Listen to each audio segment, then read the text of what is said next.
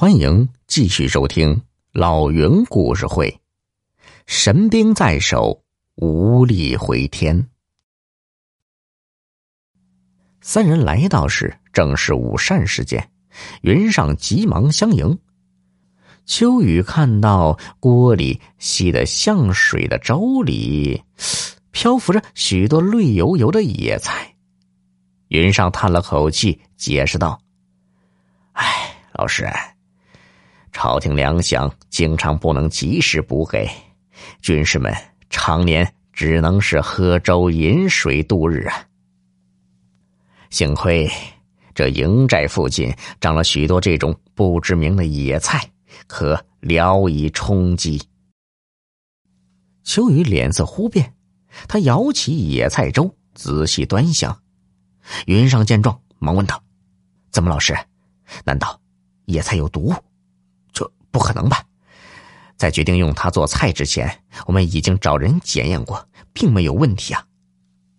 不，这叫速线，是一味中草药，有加速、加强其他药物的功效。士兵们中箭之后，体内便附着了龙尾素，而他们常年以速线为食。素线会大大加强龙尾素的麻痹效果，最终导致伤者死亡啊！云上大惊，忙传令大伙马上停止食用素线粥，并叫人把营中所采的素线通通丢掉。秋雨呢，突然喊道：“且慢！为何呀？”随即云上便反应过来，想到。素线能使龙尾素变成致命的毒药，却也是可敌的良方哎！既然知道了这个情况，怎能不好好的利用一番呢？云上选了数十名精兵，乔装成平民模样，连夜赶至永州，照沈夫人的描述，找到龙尾竹林之所在，控制金兵，夺取龙尾剑。沈强利用素线将龙尾剑加工成毒箭，宋军用它将金兵杀的是全无招架之力。云上乘胜追击，不出两月已攻到边境，端了一个专利用难民做苦力为金兵提供武器的铁矿，正是沈强之子被困之所。沈强一家这才得以团聚。秋雨大感欣慰，终于可以安心返乡了。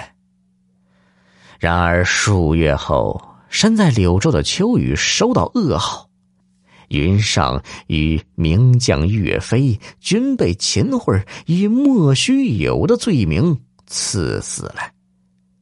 一个月后，宋朝宣布议和，宋金两国以淮水中流为界。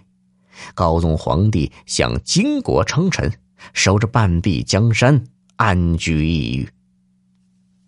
沈强听后大怒，这眼看胜利在望，皇帝竟然听任奸臣所言，将英雄屠戮，实在是愚笨之极呀！